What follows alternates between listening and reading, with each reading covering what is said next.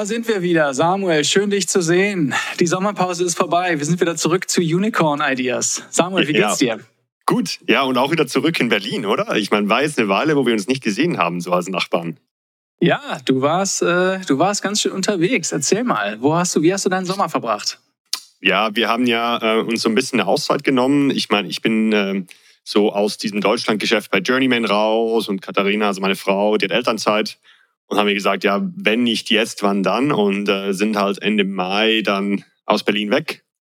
Waren dann zuerst so einen Monat, eineinhalb in der Schweiz, dann zehn Tage in Portugal und jetzt noch einen Monat in Italien. Was viel zu heiß war, ja, ich glaube, mein Hauptlearning ist, ich fahre nie mehr Juni, Juli, August in den Süden. Das ist so ab 30 Grad geht bei mir gar nichts mehr. Ähm, aber ja, war eine mega schöne Zeit, ja. Und ich glaube, äh, also meine Geschäftsidee, die dann nachher kommt, hat auch mit den Erfahrungen dieser drei Monate und Reisen mit dem Kind zu tun. Ja. Aber war wirklich cool, ähm, mal ein bisschen abzuschalten, ein bisschen aus Berlin rauskommen. Ja, ja. genau. Wie war dein Sommer? Du, du, ja, weißt, ich, du weißt, ich beneide dich darum, Samuel. Äh, das, das ist echt cool. Ich glaube, viele wollen das machen. Aus der operativen Rolle dann raus und dann erstmal einen Break. Ich glaube, das ist wahnsinnig wichtig, um den Kopf frei zu pusten. Mega. Ich frage mich, schon mal, wir reden ja jetzt schon seit mehreren Monaten über die coolsten Geschäftsideen, die wir haben, für die wir keine Zeit haben, ja, und wir hoffen, mhm. dass Leute sie klauen. Das ist dieses Format. Und ich frage mich, wir machen das jetzt schon ein bisschen. Jetzt hast du drei Monate off. Ändert mhm. das deinen Blick auf die Welt? Weißt du, also Nein. siehst du jetzt plötzlich überall Geschäftsideen, weil du weißt, Mensch, wie Alex, mit Alex rede ich in zwei Wochen wieder über Unicorn Ideas. Mhm. Mhm. Ähm. Nee, ich, ich habe schon so versucht, ein bisschen abzuschalten. Ähm, und hatte so ein paar Ideen und, und es war immer so ein paar Opportunities, wir auch also in Portugal waren, das waren zehn Tage, da sind wir halt mit Freunden gegangen. Der eine war äh, im VC, der, also hat einen eigenen Fonds und der andere war auch beim großen Startup, es war auch raus. Da ging es halt wirklich die ganze Zeit nur um solche Gespräche. Das war schon ganz spannend. Ähm, aber den prinzipiellen Blick auf die Welt geändert hat es nicht. Ich glaube, eher so ein bisschen Distanz geschaffen. Man hat auch gemerkt, hey, es gibt alles, jede, jede, jeder jedes Ende ist auch ein Neuanfang. Ich habe jetzt auch schon was Kleines Neues angefangen, ähm, das so ein bisschen läuft und, und mache mir jetzt auch Gedanken, habe auch ein bisschen angefangen, meine TikTok-Karriere weiter zu verfolgen, wo ja. wir gesprochen Walking ich, Dead. Ja, Follower ich, mittlerweile? Ja, ich, ich habe meine Followerschaft verfünffacht, ja. Also von 10 auf 50. Nicht schlecht. Jede Reise beginnt mit den ersten 50 Followern. Ja, ja genau, genau. Ähm, nee, aber so total verändert hat sich mein Blick auf die Welt nicht. Ich glaube, aber darüber haben wir eh schon ein paar Mal gesprochen. Das ist, glaube ich, eher so ein Shift, der sich bei mir in den letzten vier, fünf Jahren getan hat. Äh, ich glaube, Mitte 20 bin ich nach Berlin gekommen, dann so, hey, VC-funded Startup, that's the shit, ja, das ist der einzige Weg, das ist der Königsweg. Ähm, und mittlerweile bin ich halt auch so, hey, ähm, wenn ich irgendwie ein cooles Cash-Generating Business erstmal aufbauen kann, ist es auch mega geil, ja. Also äh, es gibt viele Wege zum Erfolg und ich glaube, meine Definition of Success auch im Anbetracht vielleicht jetzt mit Familie und so weiter hat sich vielleicht auch ein bisschen geändert. Ähm, ja, also vielleicht ist das ist ja so ein bisschen eine overarching Veränderung bei mir. Ja, ich habe manchmal das Gefühl, also es ist so ein bisschen so das äh, Best Kept Secret, ja. Also alle wollen irgendwie, alle eifern der VC Laufbahn mhm. hinterher. Und ich glaube, na klar, ganz ehrlich, die wenigsten Unicorns werden geboren, sind komplett gebootstrapped, also komplett aus ja. eigenem Geld. Ne? Ja. Irgendwann brauchen viele Geld. Also das ist, glaube ich, nicht per se schlecht, das sagst du auch nicht. Aber ich glaube, da, ich glaube auch, dass viele Gründer, ich glaube, Gründer machen mindestens zwei Fehler. Der erste ist, zu schnell äh, Geld raisen und dann plötzlich, äh, dann, dann trommelt jemand anders oder haut jemand anders auf die Trommel, nämlich der Investor und ja. nicht mehr du selbst. Kann auch manchmal gut sein. Und der zweite Fehler, äh, den viele machen, ist zu schnell zu heiern. Mhm. Damit habe ich mich in letzter das Zeit stimmt, ziemlich. Das stimmt, ja, das stimmt zu 200 Prozent, ja. Also, also sorry, da, ja, nee, nee, also ich, ich dachte, ja, das, das kannst du auch gerne mal erzählen aus deiner Zeit bei, bei Journeyman. Aber ich habe das Gefühl, ähm, also wenn ich manchmal mit Leuten spreche, manchmal ist so die Anzahl an Personen, die man in seinem Unternehmen hat, die ist so der Gradmesser für Erfolg. Ja, wow, ich habe jetzt schon 20 Leute. Und das ja. ist dann so, dass das ersetzt als KPI eigentlich so, ja. weißt du, eigentlich Erfolg, nämlich ich habe Product Market Fit oder äh, weiß ich nicht, ich habe nach Umsatz, ja. Genau, so. Umsatz, Gewinn, Profitabilität, weiß ich nicht, ja, Contribution ja. Margin.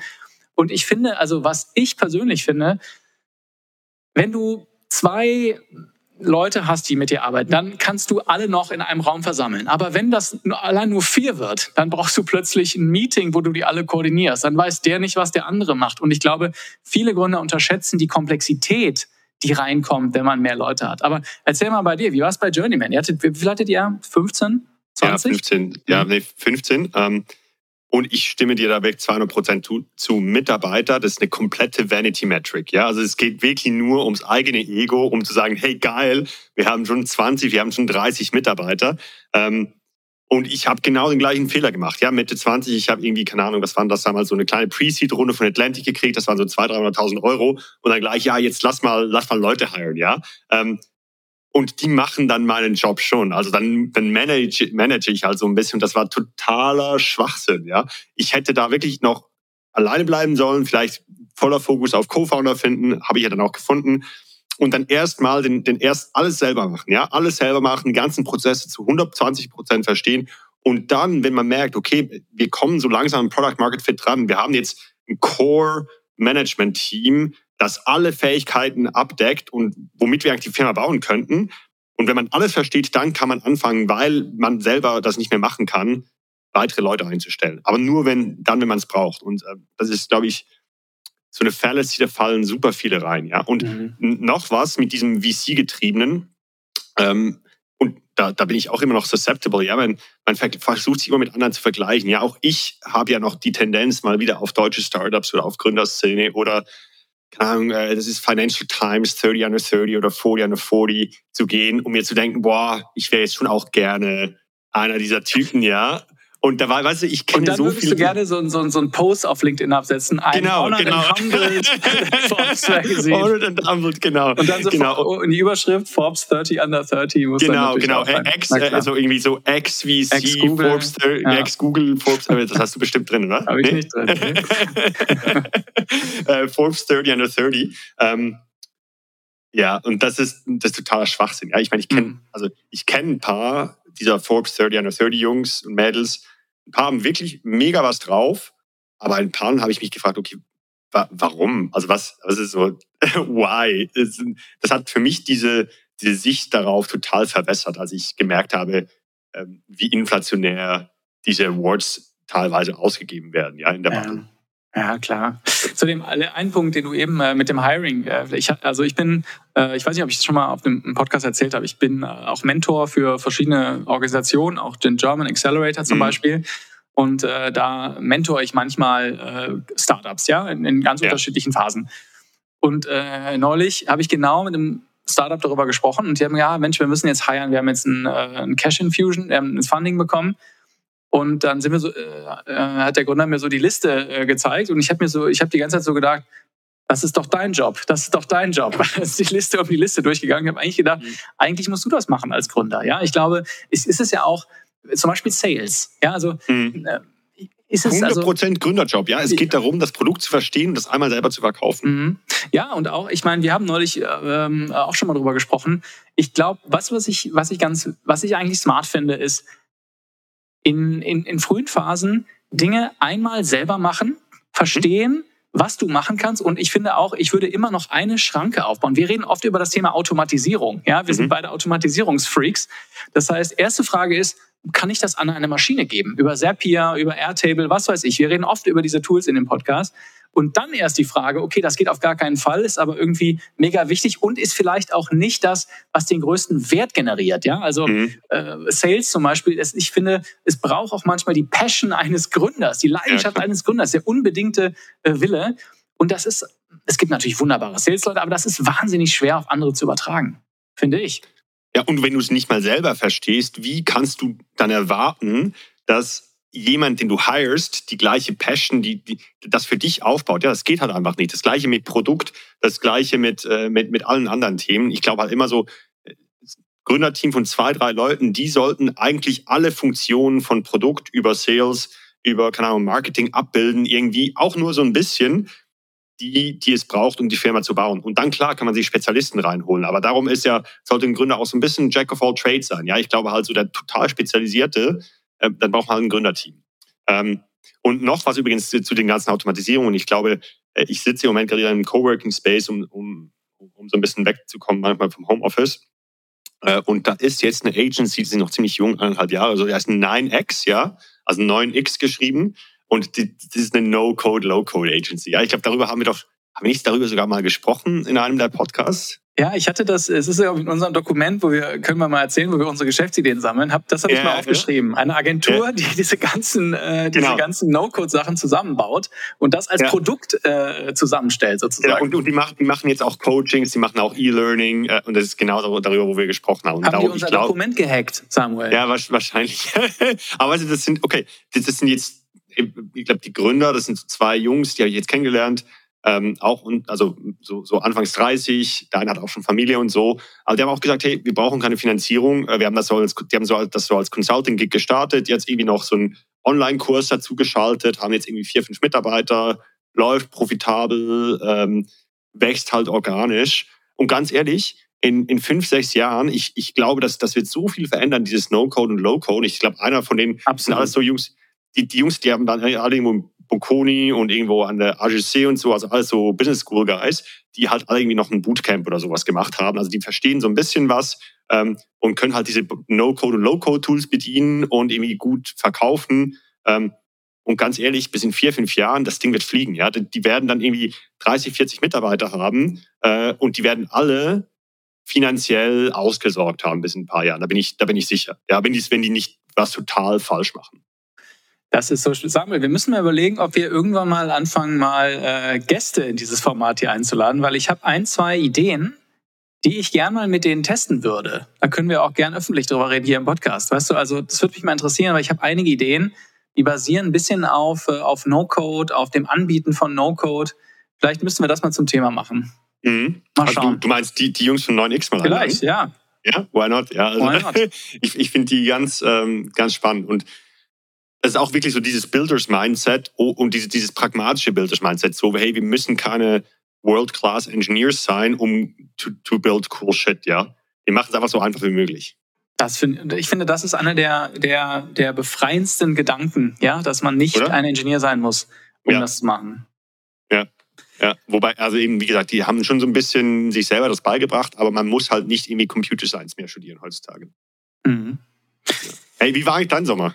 Wir haben, wir haben jetzt lange über meinen Sommer gesprochen und, und ja. meine, my Time Away und meine Weltsicht. Ähm, Arbeit? Ja, mein Sommer ist voller Arbeit. Also ich, ja. äh, wir haben einiges vor mit dem Podcast. Ähm, ja. Wir haben ja auch jetzt ein kleines Team äh, hinter dem, äh, dem Podcast, der auch ein bisschen hilft beim beim Content und so weiter. Das macht äh, große Freude. Also mir macht das, es ist ja gestartet, das ganze Digital Optimisten, als, als ich noch in San Francisco war, als ja. kleines Nebenprojekt. Und äh, es ist schön zu sehen, dass es, dass es wächst und dass es viele Leute auch dieses Format, ja, ist, äh, ist, ja. Ähm, ist super, äh, kommt super an. Das macht Spaß. Ähm, also ich habe, ich mache aber erst äh, in ein paar Wochen Urlaub und da freue ich okay. mich auch drauf. Ja. Apropos San Francisco, ich gehe, ähm, habe ich schon erzählt, aber wir, wir gehen Mitte September bis Mitte Oktober noch einen Monat nach San Francisco, weil wir dann schon so lange wieder in Berlin sind, da musst du mir dann noch ein paar, noch ein paar Leute vorstellen. Ja, ich ja, will da so ein bisschen ins Ökosystem eintauchen. Genau, ein paar, klar, natürlich. Ja. Übrigens ein Feedback zur letzten Folge. Ähm, da haben wir ja. ein paar auch kontroverse Geschäftsideen diskutiert. Eine der kontroversen Ideen, die ich äh, präsentiert habe, war die sogenannte YOLO-App. Also eine, eine Idee, die Robin Hood und, Wall und das Reddit-Forum Wall Street Bets kombiniert. Ja. Also wer es nicht kennt, Robin Hood ist Gamification von Finance, ja, da kann man halt äh, Aktien, Optionen äh, und so weiter shorten und so weiter oder, oder long kaufen. Und Wall Street Bets ist so ein, äh, ein Forum auf Reddit, was halt äh, ja einfach auch so äh, abstruse äh, Sachen machen, ja, mhm. krass gehebelte Produkte, aber immer ja. mit dem Gedanken entweder YOLO, also entweder ich werde jetzt Millionär oder halt nicht. Ja. Und meine, mein, mein zart geäußerter, ich habe es sehr vorsichtig formuliert, mein zart geäußerter äh, Vorschlag war, das kann man auch als Produkt machen und dann sagen, äh, okay, hier sind die Angebote, die entweder eine Million wert werden oder nichts. Und das ist dann eine High-High-Risk-Sache. Äh, ja. Ich habe den Hinweis bekommen, die BaFin würde das wohl nicht so gut finden. Ah, ja? Und äh, vielleicht gibt es da regulatorische Hürden, die wir ja, Dann lass es, auf den lass es auf den Bahamas gründen oder sowas. Das, also das, da auf jeden Fall das Sentiment aus der Community war, äh, lieber nicht machen okay. und lieber nicht weitermachen. Okay, hat, sich da, hat sich da jemand direkt bei dir gemeldet? Oder was? Ja, ja, klar. Ja, ja. Mhm. Okay. Ey, übrigens, ich glaube, wir sollten mehr kontroverse Themen bringen. Ich glaube, wir sollten ein bisschen anfangen zu provozieren. Ich glaube, das das, das lässt Emotionen höher kochen. Ich habe, okay. ähm, nee, nee, also, also Also jetzt nicht, nicht übertreiben, ja, aber ich glaube, das ist ein gutes Beispiel, ähm, wo man Community Engagement schafft. Es gibt, ähm, ich bin ja so ein bisschen TikTok, ja, und ja, ein Typ, der, der so krass abgeht auf TikTok in letzter Zeit, ist Andrew Tate, ja. Das ist ein totaler Prolo. Der, der ist so ein ehemaliger Kickbox-Weltmeister, glaube ich, und sein Bruder Tristan, ja, Tristan Tate und Andrew Tate. Und das sind so die absolut sexistischen Machos, ja. Die, ist das der mit der Glatze? Der immer genau, ja, ja, genau, der mit der, der Glatze. Ist auch schon mal in meine Timeline ja, gespült ja, Genau. und der hat, glaube ich, irgendwie eine Agency gegründet, hat ein bisschen Kohle gemacht und ähm, und halt, und halt, der spricht halt nur darüber, wie man ein richtiger Mann ist und dass, dass er Waffen liebt und dass er, dass wenn man halt die russischen Mädels abschleppen will, muss man halt im Ferrari oder im Lamborghini vorfahren und, äh, und es gibt eigentlich keinen Grund, um äh, mit Frauen zu sprechen, außer du willst mit ihnen schlafen oder du willst wieder mit ihnen schlafen. Also, also wirklich so, also so wirklich so richtig, richtig basic, ja, richtig basic und richtig sexistisch und richtig kacke eigentlich. Aber der Typ, der geht halt ab wie, wie, wie wahnsinnig. Er provoziert. Und dann hat er halt noch so ein Affiliate-Programm, weil er verkauft natürlich einen Kurs, ja, die äh, Hustler University für Na 49 klar, so heißen. Ja, ja, genau. für 49 Dollar im Monat. Ähm, und dann gibt's halt so seine, und dann ist innerhalb der Hustler University, ja, du siehst, ich habe mich damit befasst, gibt's dann noch den, ja. den, den, den, ja, die Hustler University kostet 49 Dollar und dann gibt's den War Room, ja, und der War Room kostet, glaube ich, irgendwie 1000 Dollar im Monat und das sind nur eine Select Few. Und da ist dann auch ein Affiliate-Programm dabei, das wenn man dann sozusagen seinen Content shared und neue Members, also es ist ein Pyramid Scheme schlussendlich, ja. Ähm, ist das, das also eine so Weiterführung von dem, äh, kennst du noch, ich weiß nicht, als, als wir Jugendliche waren, da gab's so diese, diese Pickup-Artists. Kennst du das ja, noch? Da ja, gab's ja, auch so The Game oder so, weiß nicht, wie die alle hießen. Die also, das war so Namen. Wie, man, wie man Frauen so ein bisschen... Ja, genau. Das, das, war, das war auch ultra sexistisch, äh, äh, weil die sagen halt... Äh, ja, Frauen sind so und so gepolt und wenn man die richtigen Knöpfe drückt, dann, äh, dann kann man sie abschleppen. Und das waren die Pickup-Artists. Es gab auch eine MTV-Show und die sahen alle, ja. alle Hüte auf und hießen irgendwie, äh, hatten irgendwie verrückte Namen. Ja, rausstechen halt, oder? Ja, das war. Und also du also schlägst vor, dass unser Podcast diese neue Kontroverse. Nee, nee, aber, aber, nee, aber ich meine, ich glaube, es ist total okay. Wir sollten es halt ich glaube, es ist total okay, halt solche Vorschläge mal zu bringen. Wenn man halt mal so eine Idee hat, die halt vielleicht ein bisschen kontrovers ist, wir sollten die auf jeden Fall bringen. Ja, so meine ich. Ja. Ähm, halt okay. nicht so wie die, nicht so, nicht wie die 0815 deutschen BWL-Jungs immer schön brav. Ja, ich kann mich erinnern, vor zwei Tagen, als wir Mittagessen gegangen sind, beide weißes T-Shirt, blaue Shorts. Ja, okay, fuck. so ein bisschen. Äh, nee, aber ich, wir, ich, haben, wir haben eine gute Chance, damit jetzt zu starten. Ich weiß nicht, äh, also wir ja. hast du hast du denn eine, hast du eine Geschäftsidee für uns mitgebracht, Samuel? In ja, meiner besten Markus Lanz Überleitung äh, ja. gebe ich da gerne das, das Wort an dich. Ja, ähm, also die ist jetzt nicht mega kontrovers und ich glaube, das ist jetzt auch überhaupt nicht äh, äh, etwas, wo, wo, wo ich jetzt äh, provoziere mit. Äh, aber ja, ich habe eine mitgebracht. Soll ich starten? Schieß los, ich bin gespannt. Okay. Wie heißt sie? Cool. Ähm, wie heißt sie nochmal? Ich habe ich hab mir hier sogar, warte mal ganz kurz, ich habe mir sogar einen Titel aufgeschrieben. Wo war das nochmal?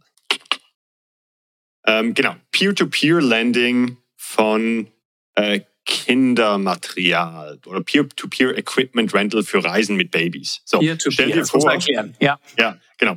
Ähm, muss nicht nur Peer-to-Peer sein. Also stell dir vor, Situation ist folgende. Ähm, ich und meine Frau machen uns Ende April bereit, um drei Monate aus Berlin wegzufahren, aber es könnte genauso gut auch zwei Wochen sein. Ähm, so, erste Challenge, wir haben kein Auto, wir kriegen von, von Bekannten für drei Monate ein Auto gestellt, haben das gemietet.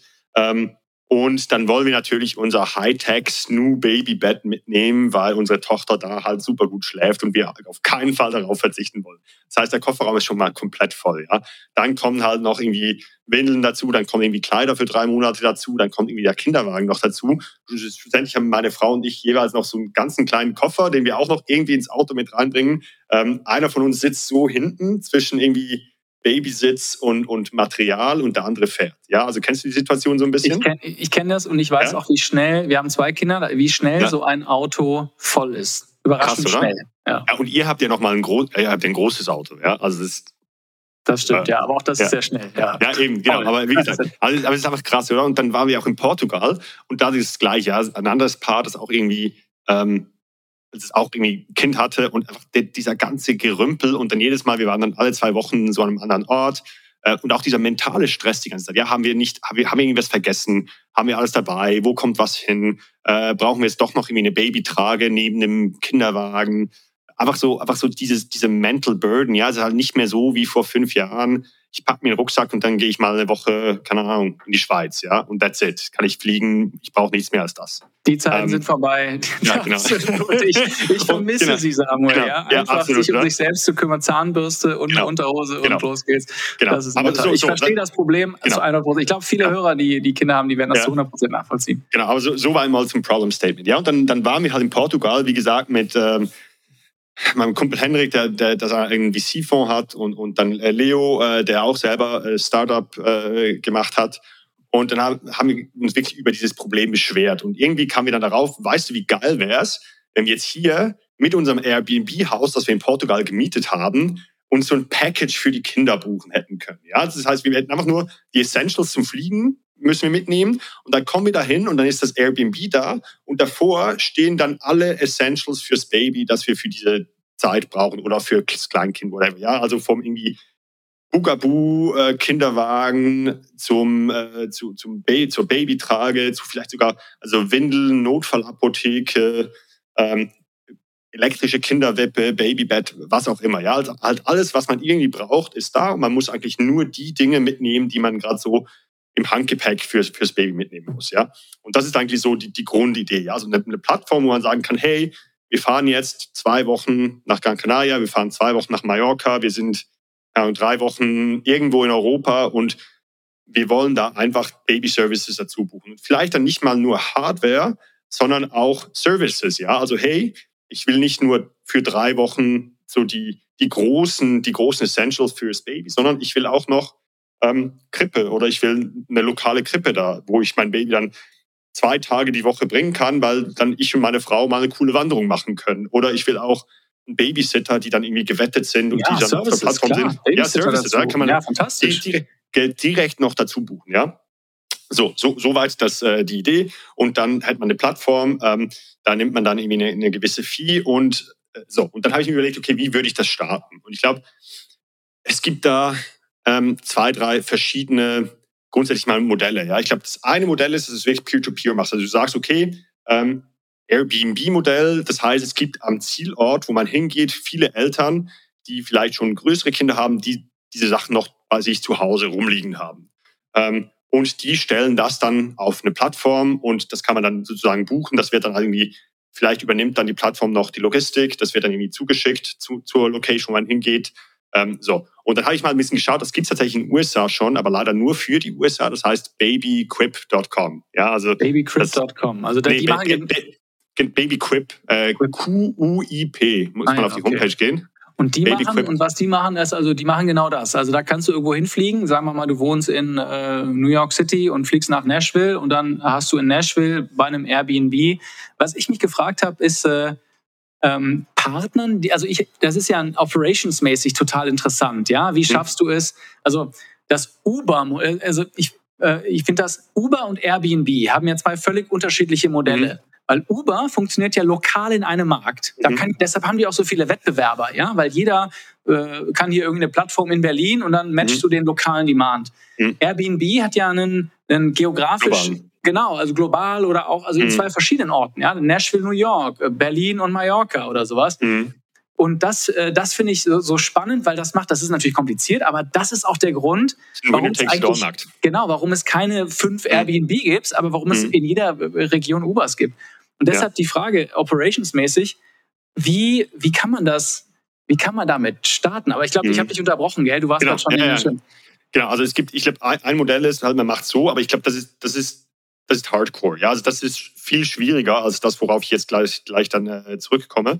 Äh, denn ich glaube, da erstmal, da muss man eigentlich beide Seiten akquirieren. Man muss einerseits viel B2C auf der Offer-Side akquirieren. Also man muss dann Privatpersonen akquirieren, die diese Sachen noch da haben.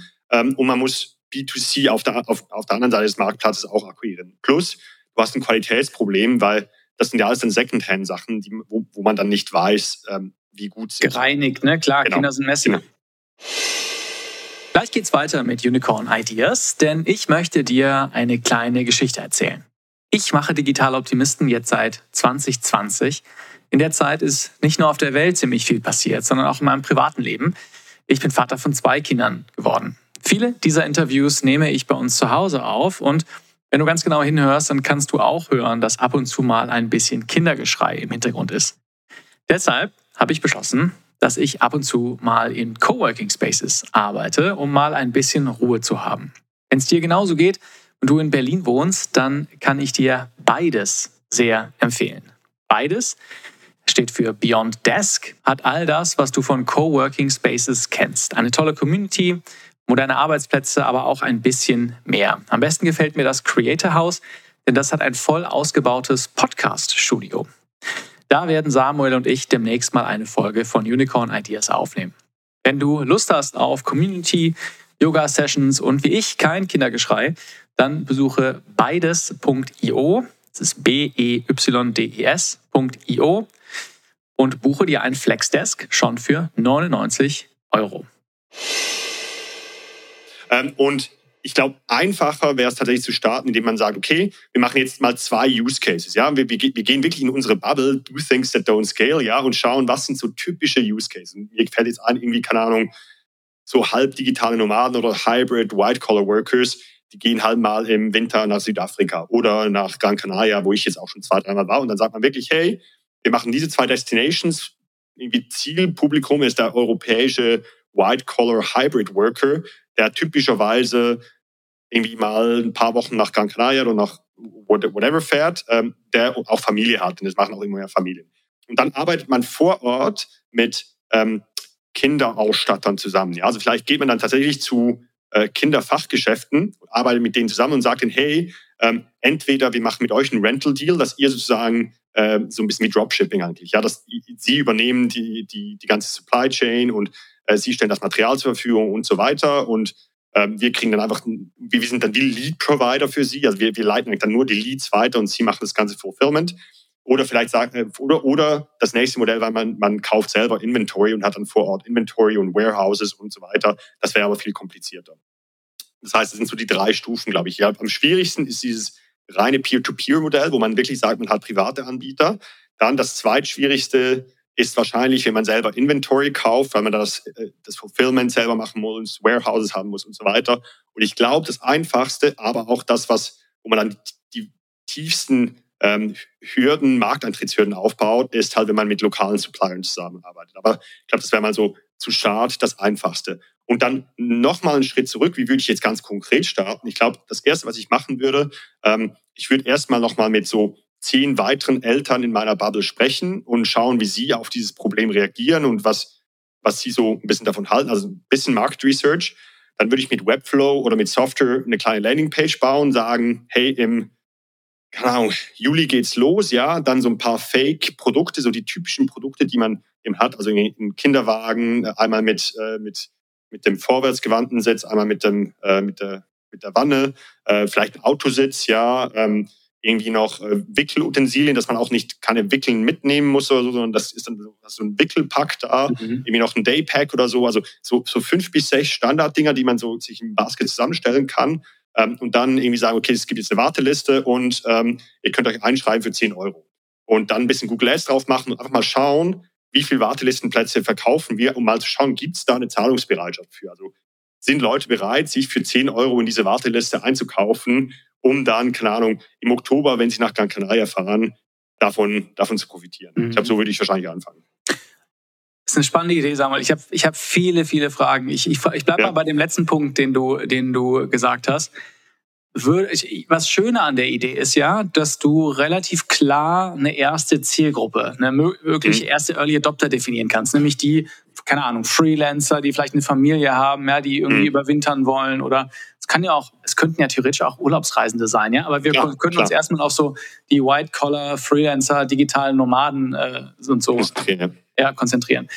Und ich frage mich, kann man die nicht auch ganz gut über so Portale oder Reddit oder so erreichen? Weißt du, also ja. wo, wo treiben mhm. die sich rum? Oder anders gefragt, kriegen die vielleicht mit Upwork oder mit äh, Fiverr oder so irgendwo Aufträge mhm. oder mit, ähm, äh, mhm. na, wie heißt noch, äh, äh die heißt Distribution. Comatch, genau, oder bei Comatch, keine Ahnung, Comatch, ja, ja, kann auch sein. Ist das nicht so, kann man da nicht irgendwie da, wenn man da einfach auf den Newsletter käme, ich glaube, die kann man da sogar noch viel günstiger erreichen. Ey, und ganz ehrlich, noch viel besser ist, ich hatte jetzt gerade die Idee, ähm, man sucht sich einfach Remote First Companies raus. Es gibt doch mittlerweile so viele mhm. Startups, die Remote First arbeiten, wo dann die Mitarbeiter irgendwie mhm. überall sind. Als Wobei, Benefit.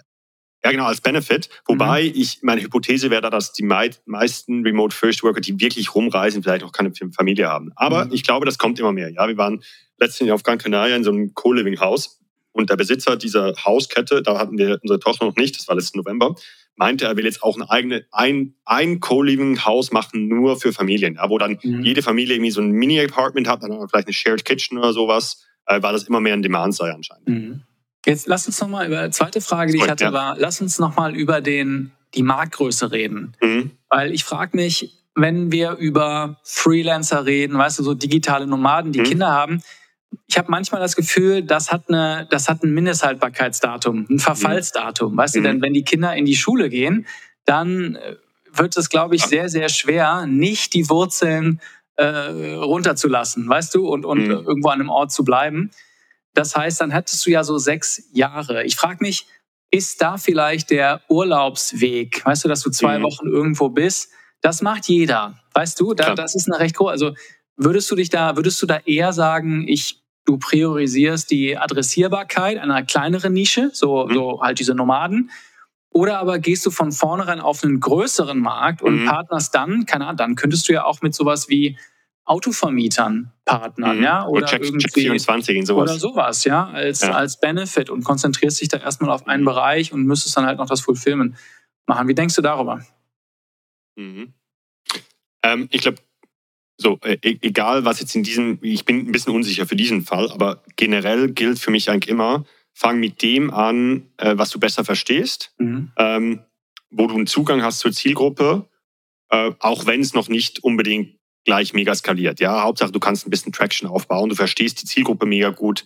Ähm, und ich glaube jetzt in meinem Fall, ich glaube, ich verstehe beide Zielgruppen so ein bisschen. Ja, und ganz ehrlich, die Idee ist ja auch aufgekommen, als wir tatsächlich im Urlaub in Portugal waren. Also ähm, das war auch Urlaub, das nicht irgendwie so ähm, digital normal. Und das habe ich auch noch nicht gemacht bisher. Wir waren jetzt auch mit unserer Tochter noch nicht irgendwie einen Monat äh, irgendwo arbeiten.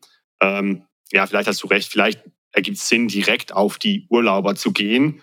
Aber ich würde halt trotzdem nur mit ein, zwei Destinationen starten. Ja, halt mal, also ich glaube, dann, dann müsste man halt so vorgehen und schauen, okay, man nimmt erstmal nur ähm, innerhalb der Urlauber vielleicht äh, so ein bisschen die besser verdienen. Ja, vielleicht würden auch nur die sich sowas leisten wollen. Also schaut, schaut man halt so ein bisschen nach, vielleicht segmentiert man nach, nach mhm. Income Brackets, ja, die Familien und schaut sich dann an, was sind da so die populären Urlaubsdestinationen, Familienurlaubsdestinationen ähm, und bietet dann das dann in Kooperation vielleicht auch mit Reisebüros oder so an zwei bis drei Destinationen an. Mhm. Was ja, denkst du darüber? Ja, das finde ich gar nicht so. Also das finde ich auf jeden Fall smart, ja. Das erstmal, weil ja. sonst, sonst äh, überhebt man sich, weil ich glaube, die Operations sind natürlich dann, wenn man das abschält, ne, das ist natürlich gar ja. nicht so easy, dann die Produkte, dann muss man die reinigen, weißt du.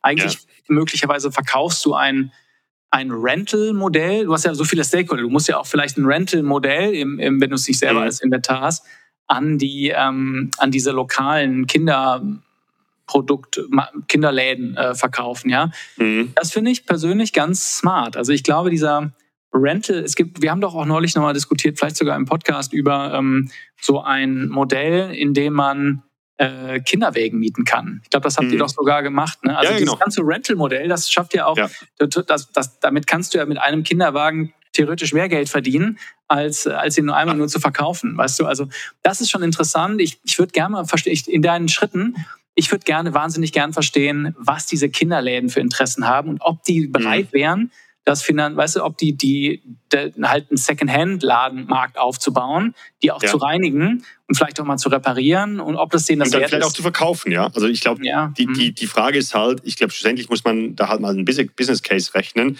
Wie viel Mal oder wie viele Wochen müssen, muss so ein Kinderwagen vermietet werden? Und dann für wie viel muss der schlussendlich noch verkauft werden, mhm. damit sich die Arbeit so weit lohnt, dass, dass man mehr verdient, als wenn man ihn einfach nur verkaufen würde. Mhm.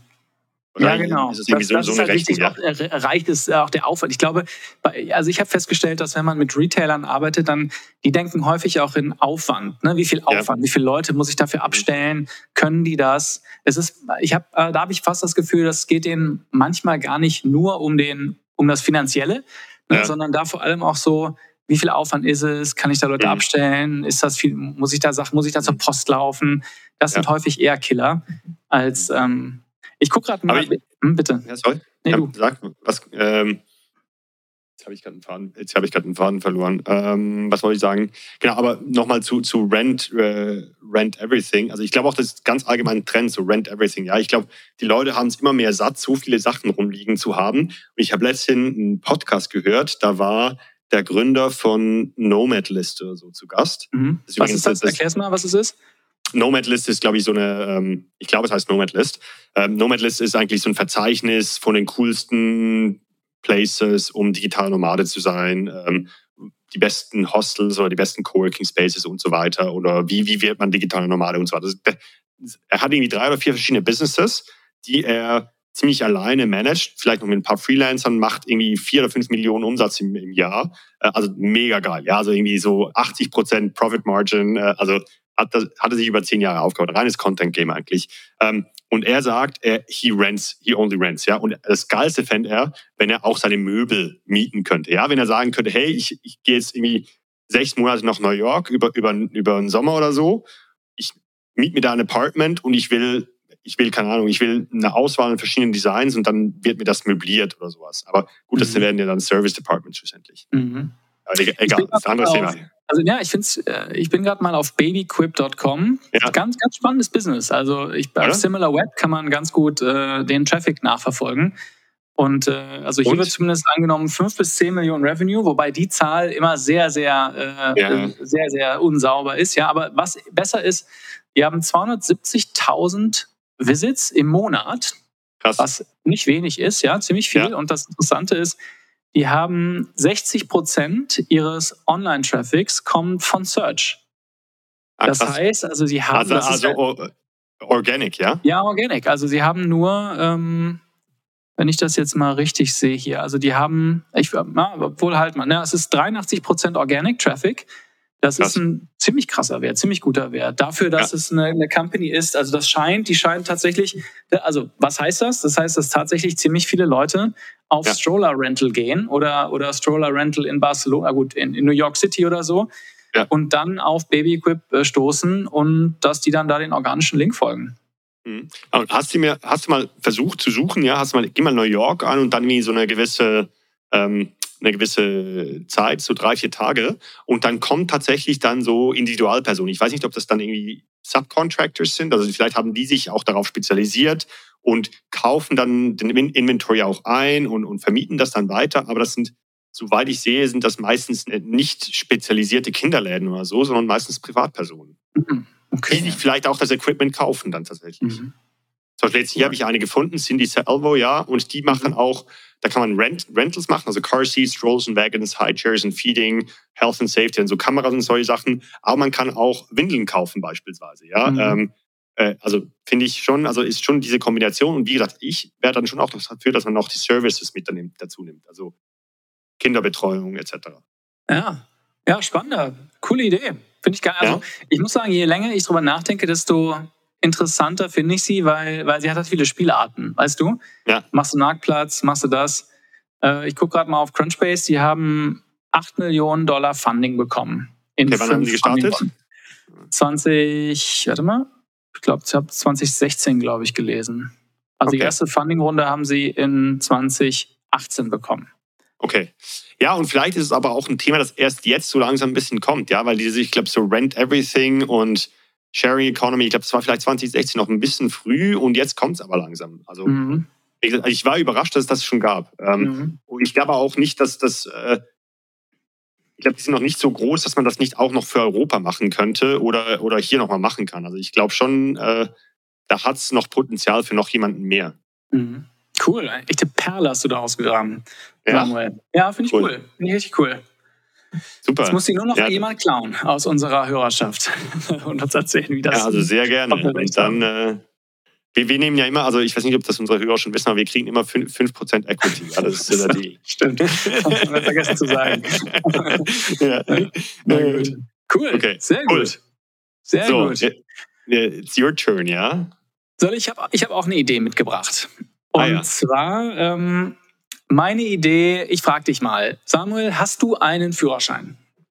Ähm, ja, sogar, also Fahrzeugführerschein und Segelführerschein. Und Segel, aha, das ist super. Ja. Das ist gut, dass du das sagst. Das ist nämlich eine schöne Überleitung, weil, ja. äh, also in Deutschland zumindest, es machen Millionen Menschen haben den Führerschein und Tausende machen jedes Jahr den Führerschein. Ein riesiges, also die Autoführerschein, ja, Führerschein Klasse B ähm, ein riesiges. Oh, und, und, und, Motorrad habe ich auch, aber das habe ich nur in Jahren gemacht, bin ich zweimal umgefahren und bin nie mehr auf dem Motorrad gestiegen. Okay, na gut. Also ganz viele, äh, äh, ganz viele machen das. Äh, Millionen Menschen haben einen Autoführerschein Klasse B. Was viele Leute vergessen, du hast es gerade schon gesagt, es gibt Tausende, nicht ganz so viele, aber Tausende, die machen, und ich nenne es mal Nischenführerscheine. Ja, was meine ich damit? Du hast gerade einen Segelschein, ein Flugschein, ein Platz, eine Platzreife beim Golf. Ähm, oder, und das, eine Bekannte von mir hat mir äh, neulich gesagt, sie macht einen Heißluftballon-Führerschein. Krass. Ja, also man lernt, einen Heißluftballon äh, zu fahren. Und ich fand das so interessant und so cool, dass ich mir gedacht habe, Mensch, diesen Markt muss ich mir irgendwie mal anschauen. Weil mhm. du weißt ja, also meine erste Assoziation war, ich habe zwei Assoziationen. Die erste war, damals, als ich den Führerschein gemacht habe, ich habe so viel Geld ausgegeben. Weißt du, und ich muss auch sagen, ich bin zum ersten Mal durch die praktische Prüfung gefallen. Und das war natürlich neben der Was Peinlichkeit. Ich bin zu schnell gefahren. Ja. richtig, richtig dumm. Bin zu schnell gefahren, bin dann durchgefallen und habe den dann beim zweiten Mal erst bestanden. Äh, mit, mit wackeligen Händen, damals mein ja. 18-jähriges Ich. Und äh, so, aber äh, da hat man richtig viel Geld ausgegeben und diese Nischenführerscheine, keinen interessiert das. Und das zweite, der zweite Gedanke, den ich hatte, ich weiß nicht, du kennst doch bestimmt den GMAT. Oder? Ja, klar. Ja, klar. Ja. Also, was ist das? Das ist ein, ein, ein, ein Online-Test, ja, den man macht. Um standardisierter dann, Test halt. Standardisierter Test, um dann, damit man irgendwie in Universitäten kommt. Ja, ein Standard-Zulassungsding für Universitäten. Und diese Firma GMAC heißt die, die verdient sich dumm und dämlich mit diesem mit dieser, dieser Idee, ja, dass sie dann standardisierten Teil haben und dann verkaufen die noch Bücher dafür, lernen ja. für den GMAT und so weiter. Viele Leute haben darunter gelitten, bestimmt auch viele von unseren Hörern unter dem GMAT. Und ich habe mir so gedacht, Mensch, diese beiden Modelle, die müsste man doch eigentlich mal kombinieren können, ja, in einer Nische, in einer Nische wie einem Flugschein, bleiben wir mal dabei, äh, da mal genauer zu verstehen, wie machen eigentlich Menschen den, den Flugschein? Und ich war das erste, was mich wirklich interessiert, was mich wirklich hat aufhorchen lassen, war, dass es ungefähr 10.000 Euro kostet, einen Flugschein zu machen. Und davon ist nur ein Teil, äh, der in die praktische Prüfung geht. Ein großer Teil ist auch in die theoretische Prüfung, die beinhaltet Navigation, Aerodynamik äh, und mhm. so weiter und so fort. Also ganz viele kleine Sachen muss man da machen. Und dann war mein Interesse geweckt und ich habe so ein bisschen geguckt, ja, okay, was ist denn, also erstmal habe ich verstanden, okay, da muss man Theorie machen, ja, also da ist irgendwie ein Bedarf äh, und da muss man irgendwie Theorie machen. Das scheint irgendwie ein hohes Ticket zu sein, eine hohe Willingness to pay mhm. für Leute, die einen Flugschein machen. Das zweite, was ich mir angeguckt habe, war äh, die Nachfrage, das Suchvolumen. Wenn das nur 20 Leute im Jahr machen, dann sollten wir es nicht machen. Und ich war total, äh, ich war total baff, als ich, als ich mal geguckt habe ähm, in, in so ein paar Tools wie viele, äh, wie viele Suchanfragen eigentlich gemacht werden für Flugschein. Es ist ungefähr ein, also Autoführerschein wird circa viermal häufiger gegoogelt als ein mhm. Flugschein. Und ich hätte gedacht, Ach, krass. Flugschein ist viel, viel geringer. Weißt du? 20 mal mehr oder sowas. Ja, ja, ja genau. Also das ja. können auch Leute sein, die vielleicht nicht genau jetzt kaufen wollen. Ja, aber ich war mhm. baff. Das ist 25 Prozent. Fand ich sehr viel, also als mhm. äh, relativ zum, zum Autoführerschein. Und dann habe ich das dritte gemacht. Dann habe ich mir nochmal geguckt, okay, wer bietet eigentlich auf so bei Google auf einem Keyword ja. wie Flugschein, ja? Und. Der Wettbewerb, also das geht dann immer so von 0 bis 100. Also 100 mhm. ist sowas wie Autoversicherung oder irgendwie äh, Lebensversicherung oder, oder was weiß ich. Also der Wettbewerb ist knallhart und du kommst niemals auf die erste sowas, Seite. Ja. Genau, Jobs finden. Das, da, da kommst du niemals organisch auf die mhm. erste Seite, es sei denn, du bezahlst ziemlich viel Geld, ja. um in dem, in, in dem oben in dem Werbeblock zu sein. Und bei Flugschein, Flugschein ist der Wettbewerb null. Ein Wert von null. und ich habe mal geguckt und wenn, äh, ich meine, ich habe es äh, ich hab's vor ein, zwei Wochen mal probiert, da, da kommst du auch auf Udos Flugschule und so weiter. Also es ja. sind einfach, es ist einfach ein, das Internet wie vor zehn Jahren. So kommt einem das ja. vor. Ja, es ist gar nicht professionalisiert. Das gleiche übrigens bei Fallschirmsprunglizenz, wobei ja. das Nachfragevolumen da deutlich geringer ist. Äh, Tauchschein äh, ist auch, hat einen Wert von zwei von 100, kommst du also auch relativ einfach drauf. Nachfragevolumen ist so mittel. Und ganz spannend auch Golfplatzreife. Äh, ja. Da kommst du so relativ einfach auf die erste Seite organisch und hat auch ein sehr hohes Nachfragevolumen. Allerdings kostet es nur 400 Euro, eine Golfplatzreife mhm. zu machen. Also mhm. habe ich mir so gedacht, Mensch, 10.000... Sind in der Schweiz teurer, ja? Okay, ja, schau mal. also äh, deshalb habe ich mir gedacht, Mensch, Flugschein, also was, Flugschein, ja, finde ich total interessant, denn es hat vier Sachen. Erstens, die Kosten, die jemand bereit, die jemand dafür ausgibt, ist 10.000 Euro, ist wahnsinnig viel Geld. Ja, da ist jemand bereit, wenn er sagt, ich mache einen Flugschein, da gibt es eine Zahlungsbereitschaft. Ja, so, mhm. wenn du 10.000 Euro für einen Flugschein ausgibst. Der Aufwand für die Theorie ist für einen Flugschein ist super hoch, weil du musst halt da irgendwelche Aerodynamik und dann äh, Navigation und Sprechen, Funken und sowas musst du alles lernen. Du hast ein recht hohes Suchvolumen, ich finde überraschend hohes Suchvolumen und du hast keinen Wettbewerb. Und das finde ich so eine spannende Kombination in diesem Nischenführerschein, ja. dass ich mir dann überlegt habe, okay, was kann man daraus machen? Ja, was kann man aus dieser Nische machen? Es muss doch eine Möglichkeit geben, ähm, ja, äh, diesen Markt aufzurollen. Ja, wenn man Digital mhm. First da rangeht und diesen Markt, wie ich finde, von aus dem Internet von aus dem Jahr 2010 ins Internet des Jahres 2022 zu heben. Und ich habe mal ja. ein paar Gedanken, die ich mir vor, die ich mir gemacht habe. Ja, zum Beispiel, du könntest, bleiben wir mal bei dem Bereich Flugschulen, äh, Flug, Flugschein. Du könntest einen Referral-Modus machen. Du könntest beispielsweise alle Flugschulen, bei denen man Flugscheine machen kann, und das sind häufig Udos fröhliche Flugschule, ja, ja aus irgendwo, kannst du recht einfach nach Standort, kannst du crawlen im Internet, ja, ja. kannst du zusammenfassen und äh, kannst ein Portal machen, in dem du Nutzern eine Möglichkeit gibst, eine Flugschule zu wählen. Vielleicht eine Telefonnummer, vielleicht irgendwie, was es kann, was es nicht kann, welche Arten es anbietet, welche Theorie es anbietet und so weiter und so fort. Welche Programme werden angeboten, welche mhm. Preise mhm. ungefähr. Man könnte auch ähm, äh, äh, Discounts mit den Flugschulen verhandeln, weil du bist ja eine Leadmaschine, ja, und sagen, mhm. schau mal, äh, wenn du jetzt, äh, wenn wir Leute bekommen, geben wir dem irgendwie keine Ahnung, 10% Rabatt oder mhm. sowas über unsere Seite. Also alles das, was Wert für den Nutzer Kannst bringt. Werbung schalten irgendwann? Genau, richtig. Du kannst irgendwann dann sagen, guck mal, Udos Flugschule, mhm. du kommst jetzt hier in Berlin auf Super den ersten Platz. krasser Content, oder? Das ist ganz ganz klare Zielgruppe, wahrscheinlich sogar zahlungskräftige Zielgruppe, die dann da drauf geht und sowas sucht. Da super kann zahlungskräftig. Ja? ja, super Versicherungsprodukte bewerben. eigentlich. Ja, genau. Ah, dann sind wir wieder bei den Versicherungen, ja? ich glaube, eine, eine Logik in diesem Podcast ist, am Ende reden wir immer über Versicherungen. Habe ich das Gefühl. Und, also ich finde das total interessant und total spannend, weil man könnte mit einem relativ banalen Referral-Ansatz, einer, einer Datenbank, die man zusammenbaut und dann, das könnte man recht einfach mit Software, wir kommen immer auch wieder auf Software, ja, relativ einfaches. Hast du dir das jetzt mal angeschaut übrigens? Ja, ja. Hast, hast mal ein bisschen, ja? Ich hatte schon mal überlegt, was damit zu bauen, aber hat noch keine Zeit. Ja. Aber das ist so die erste Idee, ja. Also einfach ja. diesen Markt, diesen, diesen intransparenten Markt transparent machen, vielleicht Value-Added Services wie Discounts mhm. oder sowas anbieten und einfach der Ort für Flugscheine sein, wo, wo du weißt, im Laufe dieses Prozesses werden Menschen 10.000 Euro ausgeben und bei mhm. dir treten sie durch diese Tür ein. Ja, das ja. finde ich schon mal nicht, nicht schlecht. Zweite Idee, die man da machen könnte, ist äh, natürlich Online-Theoriekurse. Ja? Mhm. Was hindert jemanden? Schau mal, im Flugschein, ich habe es mir ein bisschen angeguckt, ich habe es schon ein paar genannt, Aerodynamik, Funkverkehr, was weiß ich, was man da alles machen muss, ja, Navigation. Man muss ja wahnsinnig viel wissen, um so eine Cessna am Ende äh, steuern zu können. Warum bietet man nicht bessere Formen an, für diese Theorieprüfungen zu lernen? Denn es gibt Prüfungen. Du könntest ja. Videos aufnehmen, du könntest äh, Instructor quasi hiren, ja, und sagen, komm, wir machen jetzt hier ein interaktives Format. Du könntest vergangene Tests, äh, die es gibt, einfach online verfügbar machen gegen eine mhm. Gebühr, damit man sich mit einem echten Test, ja, mit, wie, wie früher in der Schule, mit einer echten Klausur für was vorbereiten äh, kann.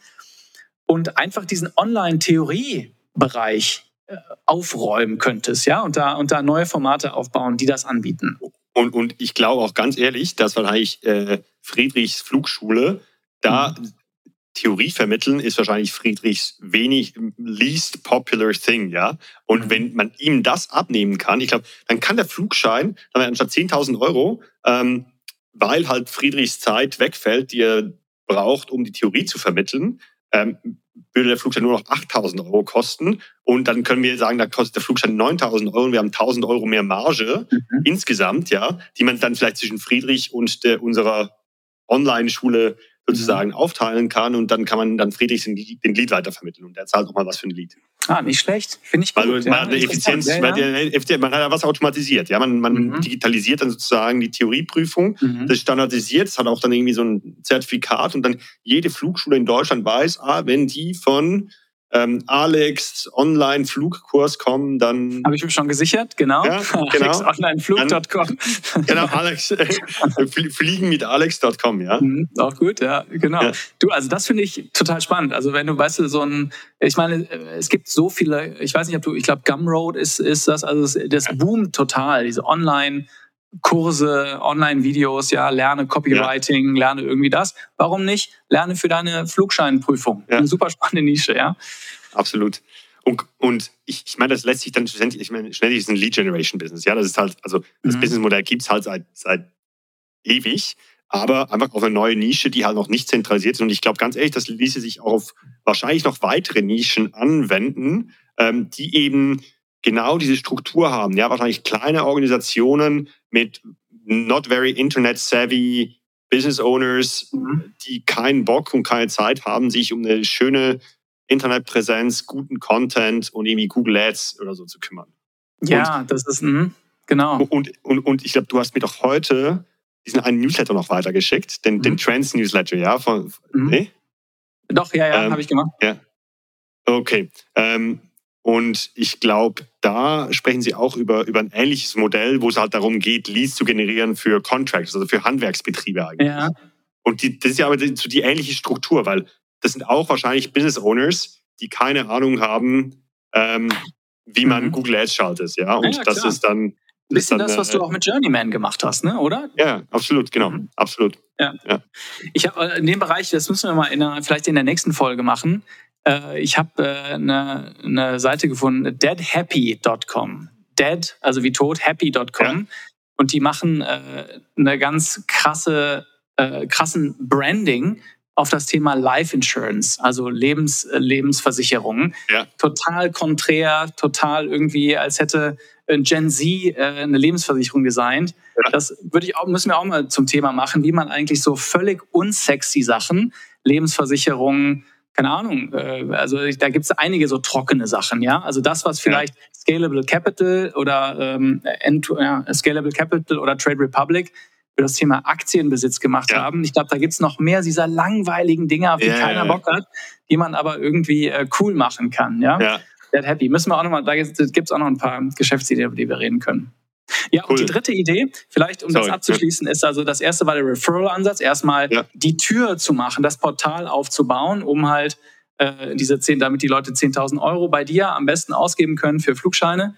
Äh, das zweite war Online-Theoriekurse und das dritte ja, man könnte natürlich auch weitere Services draufbauen. Ne? Man könnte mhm. sagen, schau mal, äh, wir sind jetzt ein Reiseanbieter für Flugscheine. Ja, warum machst du das irgendwie in Wuppertal, deinen Flugschein? Mach doch direkt eine Woche auf Mallorca. Mhm. Da haben wir zwei Partner. Machst du noch einen schönen Urlaub mit deiner Familie. Genauso wie man es manchmal bei einem Tauchschein macht. Ne? Da, mhm. da fliegen die Leute nach Ägypten, machen Urlaub und machen einen Tauchschein.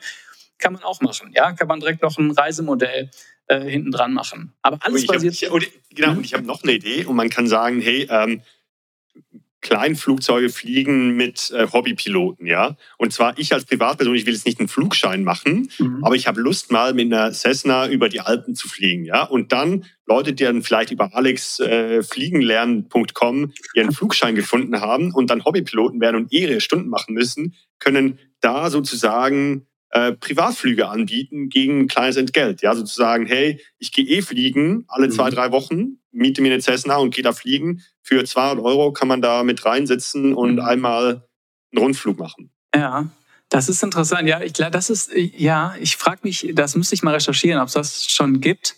Aber das könntest du natürlich da wunderbar bündeln. Und übrigens, es gibt auch einen Druck für Piloten, ja. zu fliegen, weil sie sonst ja, ihre Fluglizenz verlieren. Ne? Die ja, müssen genau. Stunden machen. Das heißt, da frage ich mich auch, kann man das auch nutzen, dass man nicht nur Piloten äh, weißt du, ähm, äh, Piloten, Neupiloten anspricht, sondern kann man sondern also auch bestehen, Bestandspiloten, die dann noch mit, irgendwie deren, deren Probleme wegnehmen. Da bin ich auch nicht ganz so weit im Denken. Aber ich finde, ich weiß nicht, die Nische Piloten finde ich total spannend. Ja, irgendwie ja. hätte ich da richtig Bock drauf. Wenn ich mehr Zeit hätte, äh. würde ich da mal eine Landingpage bauen. Äh, weil, also schau es dir an. Also Wettbewerb ja, ich, ist null. Ich, gesagt, du, hast, du, du, hast mir ja schon ein bisschen Informationen vorab geschickt. Ich glaube auch ganz ehrlich, es gab ja doch diese, es gab ganz ein Gedanke, es gab, gab doch diesen Skandal, dass der Sohn der Verteidigungsministerin äh, hier in Deutschland. Ja, ja, das. So auf, das war bestimmt auch so ein Stundenflug. Ja, die mussten halt einfach die Stunden machen und dann war der halt in Sylt und ist dann halt weggeflogen. Ja. Du meinst der, der, der, was ist das, der, der Hubschrauber des der Verteidigungsministeriums? genau, die mussten halt ein paar Stunden machen und dann saß da halt noch drin. Ja, ihr habt das halt bei uns zuerst gemacht. Ja, Samuels genau. These. Das war Sehr gut. Nee, das war mal, also das war mal bei, bei uns. Ähm, ich war ja beim Schweizer Militär und da, da war der, der Vater des einen, der mit mir in der Offizierschule war, der äh, war Militärpilot und der musste auch noch ein paar Stunden machen. Und dann bei der einen Übung kam dann tatsächlich er uns abholen, ja, mit dem, mit dem Super Puma da und dann also auch noch ein paar Stunden machen. Echt? Das ja, Thema. ja, genau. Dann der nächste Skandal. Ja. ja. Okay. Cool, ja, das war die Idee. Äh, cool. Der, vielleicht Rap, oder? Lead-Gen für Nischenführerscheine oder Online-Angebote für, ich glaube, Nischenangebote. Ja. Lead-Gen für Nischenführerscheine finde ich besser. Ja, und man kann auch ganz cool eine Audience aufbauen. Man kann auch, also ich meine, wir sprechen ja so viel über Content. Ähm, mhm.